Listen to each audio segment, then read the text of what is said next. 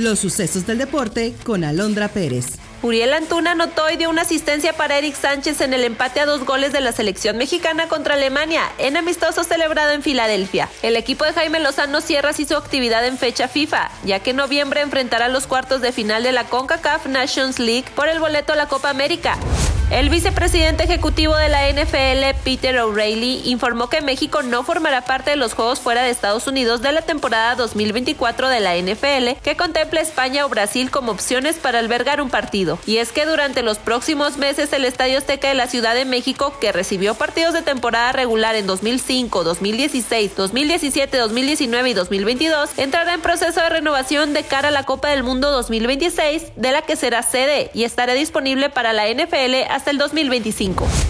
Los Phillies de Filadelfia paliaron 10 carreras a cero a los Diamantes de Arizona y lograron una sólida ventaja de dos juegos a cero en la final de la Nacional. Aaron Nola y el bullpen de los Phillies contribuyeron a mantener el cero en su pizarra, pues lograron hacer dos grandes jugadas en el Diamante para sacar a los toleteros del Diamondbacks, que dejaron a cuatro en circulación en las primeras cinco entradas. Este miércoles vuelven las acciones en la final de la Americana, en donde los Rangers, que tienen dos juegos a cero en la serie, se medirán a los Astros a las 18 horas tiempo del centro del país.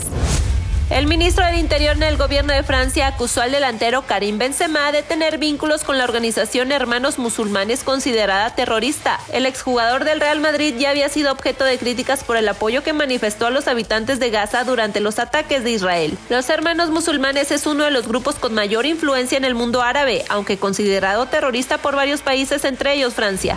El mediocampista de la Juventus, Nicolo Fagioli, fue suspendido siete meses por la Federación de Fútbol de Italia por violar el reglamento de apuestas. El jugador de 22 años se declaró culpable para reducir el castigo que pudo haber sido de al menos tres años de suspensión. Se dijo que estaba en terapia por este problema y que nunca apostó en encuentros que involucran a la Juventus. La federación indicó en un comunicado que Fagioli fue suspendido por 12 meses, pero que cinco de esos meses fueron conmutables por requisitos alternativos. Para esto debe cumplir con un tratamiento por adicción a las apuestas y tener al menos 10 apariciones públicas en los próximos cinco meses en centros para jugadores juveniles y asociaciones para adictos en recuperación.